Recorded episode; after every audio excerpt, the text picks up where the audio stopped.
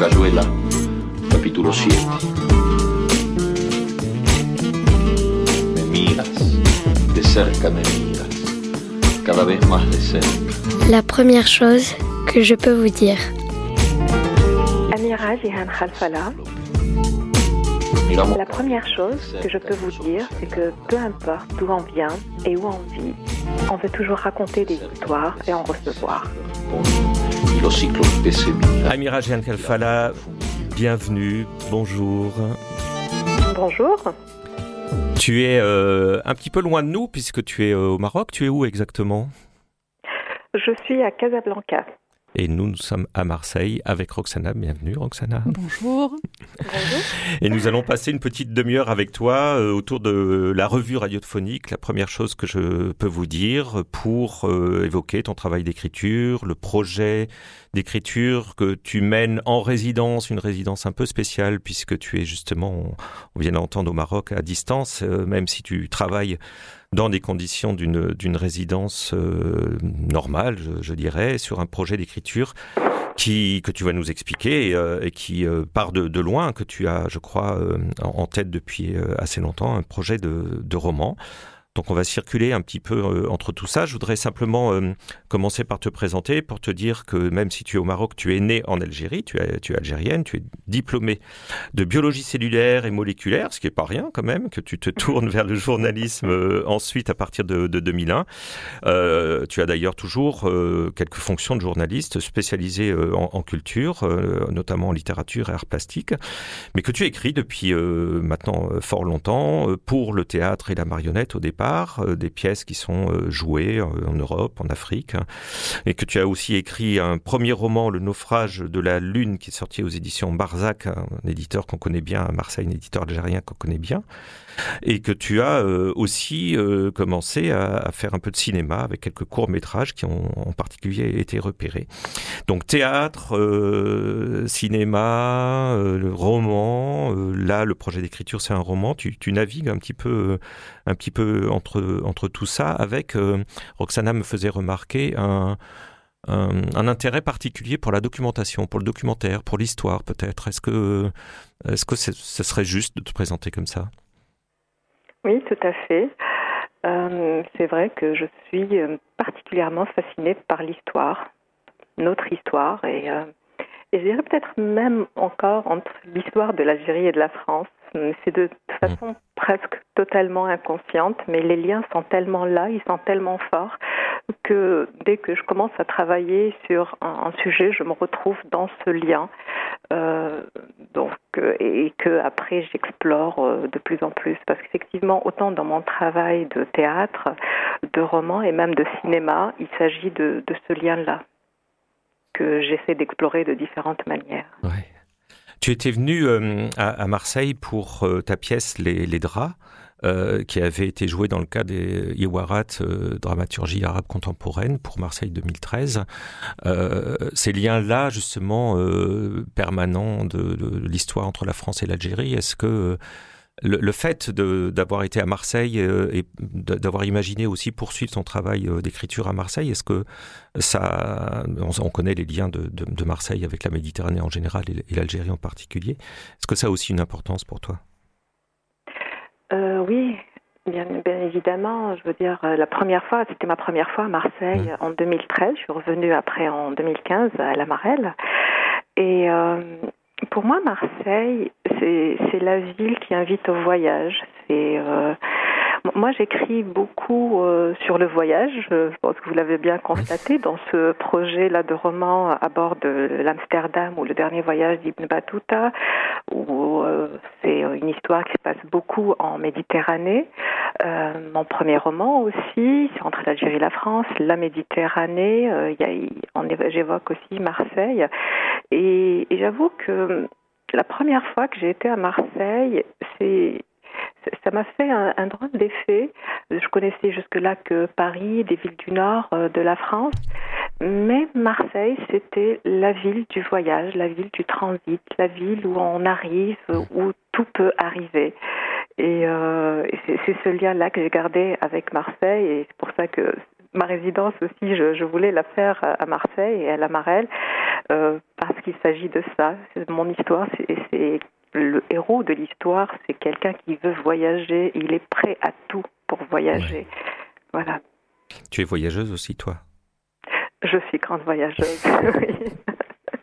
Avant de laisser la, parole à, Roxana, je, juste parce que tu as évoqué le titre, on reviendra sur le propos du roman, mais tu as dit à bord de l'Amsterdam ou le dernier voyage d'Ibn Battuta. Alors Ibn Battuta, c'est euh, métaphoriquement, c'est le, personnage euh, de, ce jeune Tangérois dont tu nous parleras tout à l'heure, mais c'est avant tout euh, un personnage historique qui était historien justement et voyageur. Est-ce que, enfin historien, je sais pas, mais voyageur. Est-ce que justement cette figure historique de, voyageur, c'est aussi un, point un point d'ancrage pour toi pour raconter un, un récit contemporain, mais à travers finalement des références historiques oui, parce que Ibn Battuta, c'est quand même un personnage extraordinaire euh, du XIVe siècle. Et c'est quelqu'un qui a décidé d'aller euh, en pèlerinage au, départ. Et, puis, euh, il, a compris que pour comprendre ce qui se passe dans le monde, il faut voyager. Et c'était pas évident à l'époque. Moi, j'imagine sa difficulté à expliquer le genre aux gens qui sont autour de lui. Ibn Battuta est parti de Tanger quand même, il est arrivé jusqu'en Chine. Euh, Aujourd'hui, euh, il y a la notion de tourisme, on oublie souvent que c'est quelque chose de très récent, de voyager pour euh, juste découvrir le monde. Euh, mais à l'époque, c'était pas pas dans les usages de tout laisser tomber et de partir, aller voyager et écrire. Et en plus, laisser un écrit, c'est un personnage assez extraordinaire, oui. Je, je, j'ai lu dans ta note d'intention pour ce projet-là que tu nous avais envoyé une phrase qui, qui me fait penser à, à la fois à ce qu'on vient de dire euh, et, sur laquelle j'aimerais bien qu'on revienne peut-être, c'est que tu, nous as écrit Je suis convaincu qu'il y a plus de vérité dans la fiction que peut-être dans la réalité. Ça, c'est moi qui, le rajoute. Mais est-ce que tu pourrais revenir sur ça? Parce que tu disais pour comprendre le monde, il faut voyager. Peut-être du coup, il faut aussi écrire pour comprendre le monde. Complètement, oui. Moi, je, pense qu'on est des êtres de fiction. Je définis l'être humain comme un être de fiction. On a tout ce qu'on a créé autour de nous. C'est à partir de fiction. On a créé des pays, euh, des, nations. Euh, on a créé énormément de choses par cette euh, notre capacité en fait à imaginer des choses ensemble.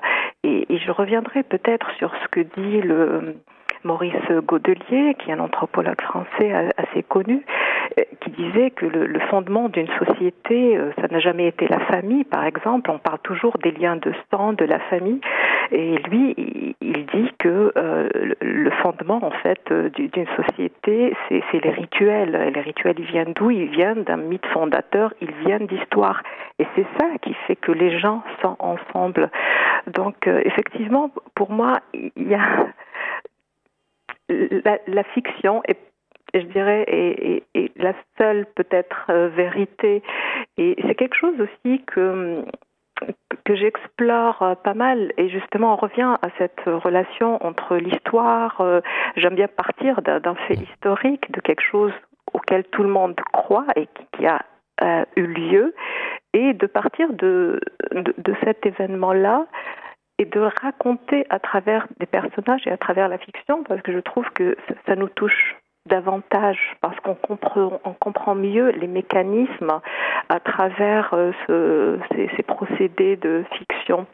Et ce que j'ai remarqué aussi en tant que journaliste littéraire qui, exerce dans plusieurs pays arabes, je, je trouve que hum, on va trouver plus il y a de répression dans un pays, plus on a des difficultés, par exemple en tant que journaliste, de nous exprimer, et plus on a d'œuvres littéraires et de fiction, de cinéma. Euh, euh, donc tout ce qu'on n'arrive pas, on arrive à chaque fois qu'on nous pose des limites, des lignes rouges euh, dans, dans le réel, on va vers la fiction, on trouve le moyen par euh, les artifices de la fiction à raconter et à nous raconter en fait Donc je, trouve que c'est quelque chose qui, est de plus en plus présent, donc qui a toujours été là, et encore davantage, je pense, aujourd'hui dans certains pays où on a très peu droit à la parole.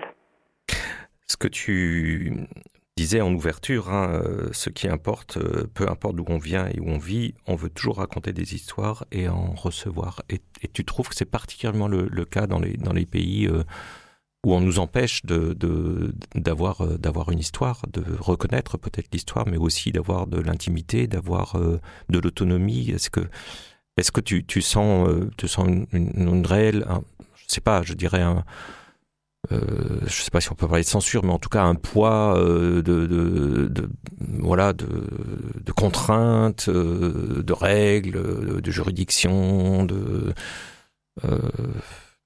de, pouvoir psychologique qui t'empêche justement de vivre totalement ça Oui, oui, oui, carrément. Euh, moi, je, pense, et j'ai toujours dit que euh, on utilise des personnages pour raconter ce qu'on a envie euh, de, raconter, et aussi pour que ce soit accepté par l'autre. Et, c'est un chemin que, que l'être humain a toujours emprunté, et je pense que ces dernières années, moi en tout cas, je le ressens encore plus. On parle toujours, par exemple en Algérie, pendant les années 90, on a parlé de, de cette littérature, de l'urgence, mm. euh, de cette envie de témoigner, mais au-delà de, de, cette envie justement, euh, cette nécessité de témoigner, de dire les choses, mais d'atteindre l'autre. Et on, trouve du coup euh, plus de facilité justement en utilisant tout ce qui est fictionnel, euh, ce qui est théâtre. Euh, et, on le remarque aussi dans, dans le théâtre euh, en Algérie ou ailleurs, où on, a besoin de paroles au-delà de la lecture, en fait.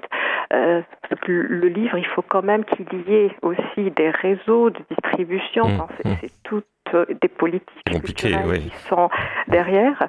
Mais monter sur scène ou parler, c'est quelque chose qu'on a vu ces dernières, ces deux dernières années pendant le Hirak en, Algérie, où, il y a eu des mises en scène dans, dans la rue, de procès. Euh, c'est toujours quelque chose qui revient dans ces moments-là où on a besoin de parler à cet autre, à, son semblable, et euh, à travers son corps, à travers la voix, on atteint plus les gens et on est plus davantage, on fait corps en fait avec l'autre.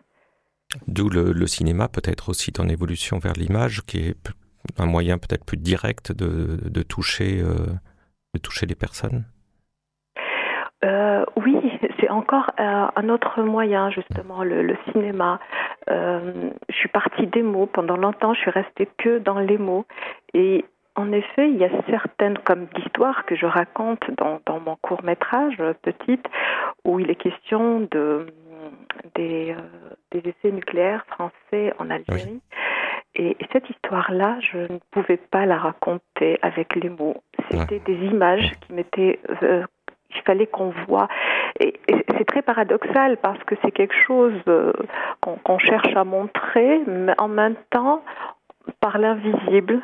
Parce que parler de cette histoire-là, parler du nucléaire, c'est pas quelque chose qui est visible. Mm. C'est pas une bombe qui explose, mm. qui fait du bruit et que l'on voit.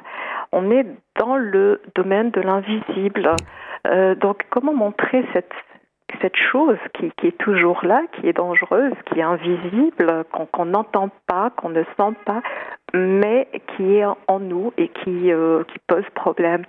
Euh, donc c'était ce paradoxe-là et, et, je trouvais que c'est que par l'image et le contraire de l'image que je pouvais le montrer ou le démontrer. Alors attention parce que je vais faire un passage maintenant super fluide euh, sur le pour revenir à la revue et au questionnaire pour la, la, revue. Donc est-ce que je vais y aller comme ça Est-ce que tu as un toc de langage ou un toc d'écriture? Oui, j'en ai beaucoup. Ah. j'en ai pas mal. Évidemment, on veut en savoir plus. Oui, c'est ça. je, me rends souvent compte que, que je peux écrire la même phrase ou la même idée de différentes manières et je vais retrouver ça sur une page. Et je dis, mais ça, je l'ai dit plus haut, mais je vais encore le redire. C'est comme si je, je, déclinais. C'est comme en musique, quand il y a un leitmotiv ou euh, une thématique qui revient, mais avec un petit changement de note. Et j'ai jamais compris d'où ça venait.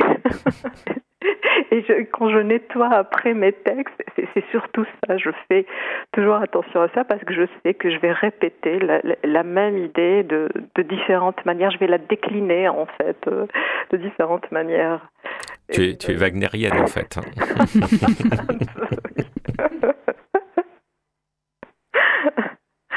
mais, mais, je pense que ça vient aussi de types langagiers qu'on a. Moi, je viens d'une euh, de, de Gisèle, c'est là que j'ai grandi. C'est une petite ville à l'est euh, algérien.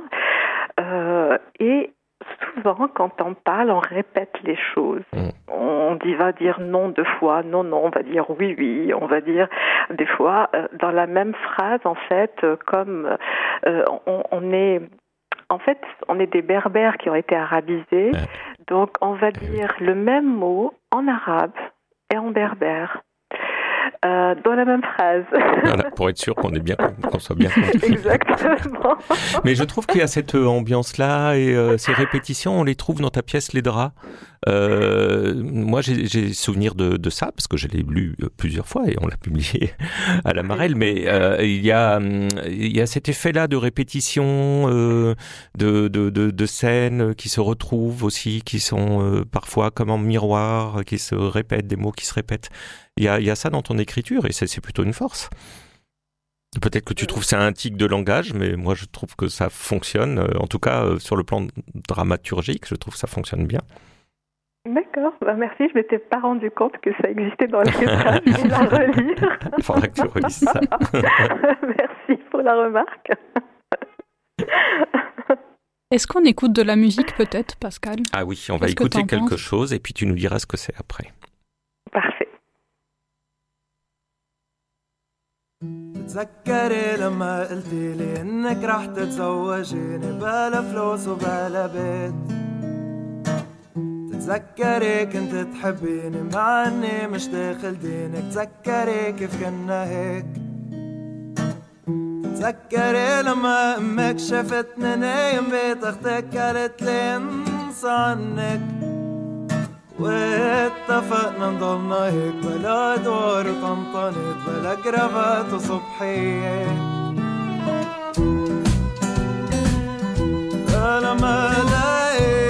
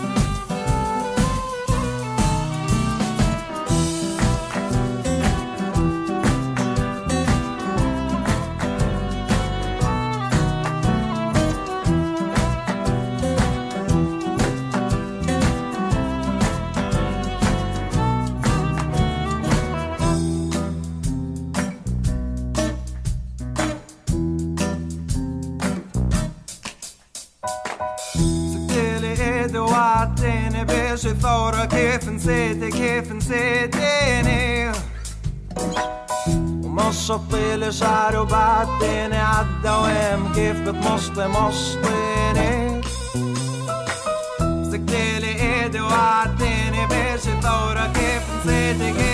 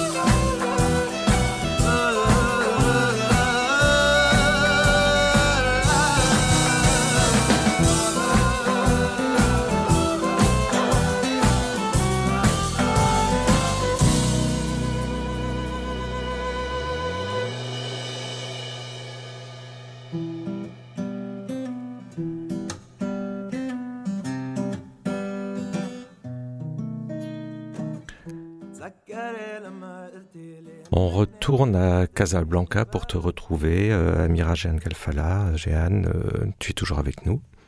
Oui. Qu'est-ce qu'on vient d'entendre? Qui, qui vient-on d'entendre On vient d'entendre un groupe libanais qui s'appelle Mashrour Alayla. Mhm. Et c'est un groupe que j'aime beaucoup parce que euh, ils, ont osé rompre avec tout qui se faisait jusque-là en matière de musique euh, au Liban, où euh, on a beaucoup de. Déjà dans le style, dans la musique commerciale, là on est dans du indie euh, pop, et c'est des jeunes donc qui, qui chantent et qui sont sortis aussi au niveau de, de l'image et du clip de ce qui se faisait. On voit beaucoup de, de, de, de filles, de super jolies filles, souvent refaites, euh, qui se ressemblent toutes. Euh, et, et, là, on est dans quelque chose de tout à fait différent. C'est des jeunes qui veulent juste chanter et, et qui où, l'apparence physique, enfin, c'est des gens normaux, quoi. On, pourrait tous se, se, se reconnaître en eux. Et d'autant plus que dans ce clip, euh, donc le chanteur, euh, il, il, est là, habillé, euh, il se met en robe, il se maquille. C'est quelque chose d'inimaginable quand même dans, dans, le monde arabe. Un homme ne se met pas mmh. en scène de cette façon. Il met du rouge à lèvres, il est habillé en tutu. Et donc, ils ont cassé tous les codes du clip et, et du chant et de la chanson de ces dernières années et, c'est là leur force, justement. Et, à l'écoute, on, sent bien aussi euh, les hybridations. Il y a un petit côté jazz, il y a un petit côté presque manouche même. Euh, moi, je pense aussi à, la voix, ça me fait penser un peu à, la Mano Negra. Enfin, il y, a, il y a plein de choses. Et puis en même temps, on reconnaît évidemment euh, aussi l'influence. De, de, certaines musiques orientales dont je connais peu de choses, mais ça c'est évident que qu'on l'entend et et ça m'étonne pas qu'il soit libanais en même temps, parce que je pense que c'est effectivement un endroit où on, peut se permettre euh, des, choses comme ça, même si c'est difficile euh, probablement pour eux. Est-ce que, hum, est-ce que tu peux euh, peut-être nous, parce que justement là, on, est parti de Tanger avec avec cette histoire que tu veux nous raconter dans ton roman, et, ton ton héros, ce jeune Tangérois, Marwan euh, va se retrouver de l'autre côté de la, de la Méditerranée. C'est pas tellement là où il voulait aller. Enfin, c'est pas de ce côté-là qu'il voulait aller. Euh, est-ce que tu peux, tu peux nous raconter un petit peu ce, ce voyage et euh, est-ce que tu veux dire à travers ce voyage? Déjà dire que l'histoire a beaucoup changé de ce, que, ah. de ce que je vous ai raconté jusque-là. Ça c'est bien. c'est plus du tout ce que j'ai dit, c'était de la théorie. Et, c'était juste l'autrice qui, qui, voulait raconter quelque chose et, après il y a les personnages qui sont là et qui raconter leur propre histoire. Donc on s'est un peu battu pendant euh, un moment pour dire non mais c'est pas l'histoire que je voulais raconter et en même temps c'est pas l'histoire qu'on a vécue. Donc euh, voilà et euh, mais peut-être avant d'en arriver là, et pour expliquer justement mhm. tous ces changements, euh, il faudrait peut-être euh, rappeler que euh, cette résidence d'écriture devait se faire déjà l'année dernière. Eh et on n'a pas réussi à la faire à cause de la pandémie, et que à ce moment-là, je me suis retrouvée en Turquie et à Istanbul. Et voilà, donc j'étais invitée par le lycée français Sainte-Pulchérie, et je salue toute l'équipe de Sainte-Pulchérie d'ailleurs. Ils nous écoutent, c'est sûr. voilà. Et euh, donc je suis restée là-bas pendant cinq mois en fait. Je, suis restée bloquée à Istanbul et j'ai commencé à écrire. Parce que moi je pensais venir après, juste après à Marseille, c'est ce qui n'a pas été fait. Et, et c'est là que j'ai vraiment ressenti l'influence des villes sur mon écriture. Je pense que j'aurais écrit autre chose si j'étais arrivée à ce moment-là à Marseille. Et là, c'était le début de la pandémie et, et, puis le lockdown un peu partout. Mais à Istanbul, on continuait quand même à sortir, même si les magasins étaient fermés et tout ça. Et j'ai commencé à arpenter aussi cette ville, euh, et qui est une ville vraiment extraordinaire, qui est, qui est immense. Euh, et Istanbul a surtout cette particularité d'être une ville où on monte et on descend, c'est un peu comme Alger, comme Tanger. Et donc je fais le lien avec Tanger. Mmh. Euh, et c'est des villes, ce genre de ville, on a des points de vue. Et donc à chaque fois, ça, façonne le regard et ça l'éduque. Euh, ça nous rappelle le doute, la remise en question, que si on change un peu de, qu'à chaque fois on peut regarder les choses différemment parce qu'il y a des points de vue différents. Donc c'est très différent des villes qui sont très plates, par exemple comme Casablanca où je suis en ce moment, ou euh, même Amsterdam. Euh, et, mon personnage justement passe d'une ville où euh, de, de collines à des villes plates. Et donc, et, je, et en fin de compte, c'était un peu aussi comme ça que j'ai commencé, que je me suis mise à écrire aussi euh, cette histoire en changeant de point de vue. Et mon personnage arrive à changer de point de vue en fonction de la topographie euh, de la ville dans, dans laquelle euh, il est. Donc en traversant différents territoires, c'est comme ça qu'il va changer aussi, non seulement en rencontrant d'autres personnes, mais la ville, comment on est façonné par la ville, comment on peut changer de regard à, à, travers une ville. Euh, donc euh, voilà, tout ça pour, pour dire un peu que, que, l'histoire a évolué euh, en, fonction de, de, mes voyages aussi et de la pandémie. Euh, et, et, donc au départ, le héros de cette histoire, Marwan, il part de Tanger et euh, pensant aller en Hollande, donc il, est au bord de, de, ce navire dans lequel il se cache, qui est un navire de guerre et qui part en Syrie. Voilà, c'est un peu ça. Et, et, finalement, en fait, même moi, je le savais pas, mais il va se retrouver à Istanbul. ah ben voilà. bon, bah, Au début, c'était prévu qu'il fasse un petit passage par Istanbul, mais, mais en fait, il, il est resté. voilà. Bon, ben, les choses ne, ne, ne, ne vont pas euh, où on attend à ce qu'elles aillent. Je ne sais pas si ma phrase est correcte, mais on comprend ce que je veux dire, j'espère. Parfaitement. euh, et, et, et, cette heure, euh, qui n'est pas une heure, puisque c'est, on a une demi-heure ensemble, mais le moment qu'on qu passe ensemble avance un peu trop vite aussi, un peu plus vite que ce que ce qu'on pensait, et on est ah, déjà, déjà, très très près de la fin. Et oui, déjà, mais tu vas être obligé de revenir. Euh, Jeanne, tu vas être obligé de, de continuer. De toute façon, on va continuer, on va poursuivre cette conversation par d'autres biais.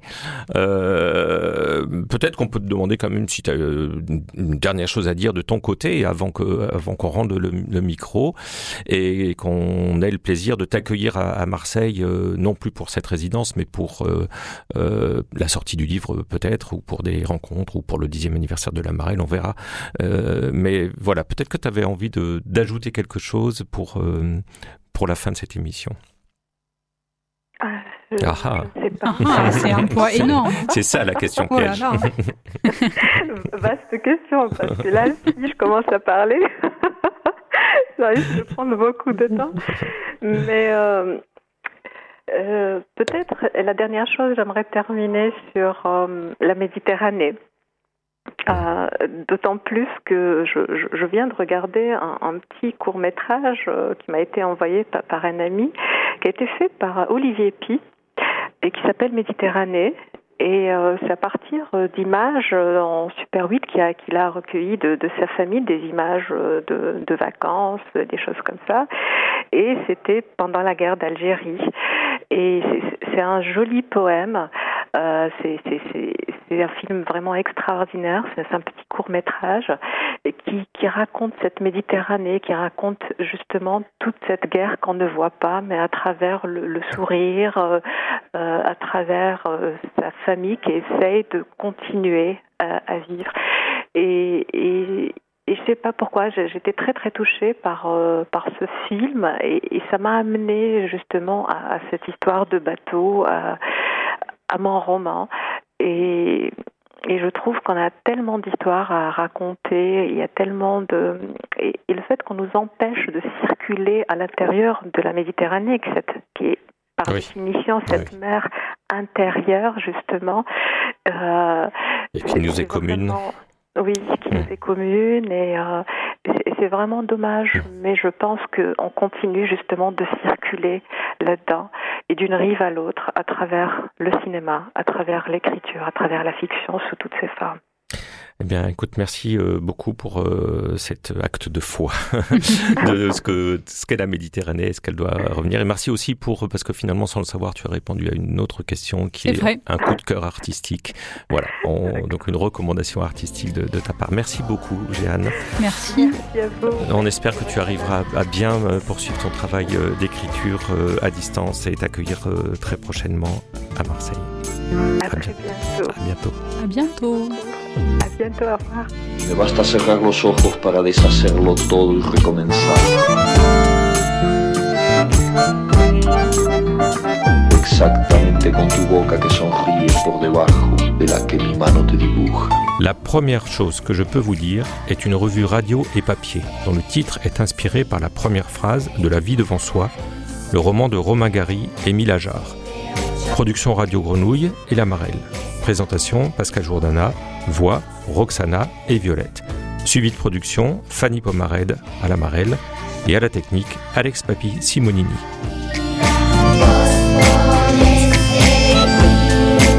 La Marelle est une structure hébergée à la friche Belle de Mai qui encourage l'émergence de nouveaux talents littéraires et facilite les échanges entre les écrivains et le public. C'est à la fois un lieu de création, d'accompagnement à la production et de diffusion.